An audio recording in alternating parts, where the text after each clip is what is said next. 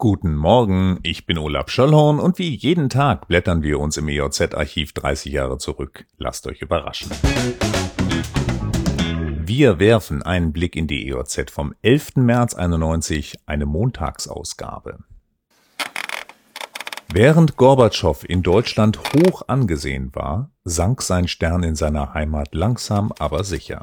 Einer seiner wesentlichen Gegenspieler ist der russische Parlamentspräsident Boris Jelzin. Der galt als Radikalreformer und wollte eine Auflösung der Sowjetunion vorantreiben, während Gorbatschow für deren Erhalt und weitere Reformen eintrat.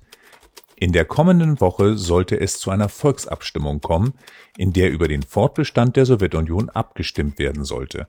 Jelzin hatte einen Unionsvertrag abgelehnt, erntete harsche Kritik von Politikern und Unterstützung von 250.000 Demonstranten. Kommen wir nach Lüchow-Dannenberg.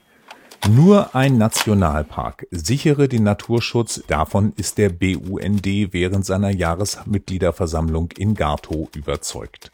Der Nationalpark wäre eine historische Chance für die Elbtalaue und Fördermittel könnten sowohl dem Tourismus wie der Landwirtschaft zugutekommen.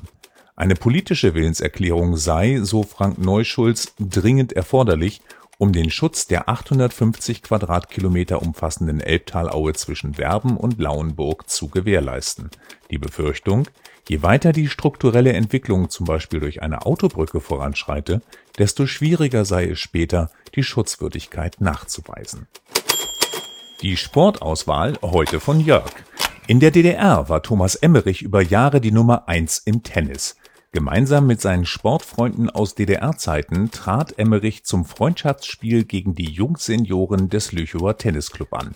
Trotz Verletzung schlug Emmerich den Lüchower Ulrich Lehmann in drei und Helge Albrecht glatt in zwei Sätzen. Im Doppel konnten Albrecht und Hans-Herbert Mente dem gegnerischen Team Emmerich Volker Hensker allerdings einiges entgegensetzen, verloren aber trotzdem mit 6 zu 4 und 6 zu 1. Das war's für heute. Diesen Podcast gibt es ab sofort jeden Tag, an dem es vor 30 Jahren auch eine EOZ gab. Ich freue mich, wenn ihr wieder einschaltet. Tschüss.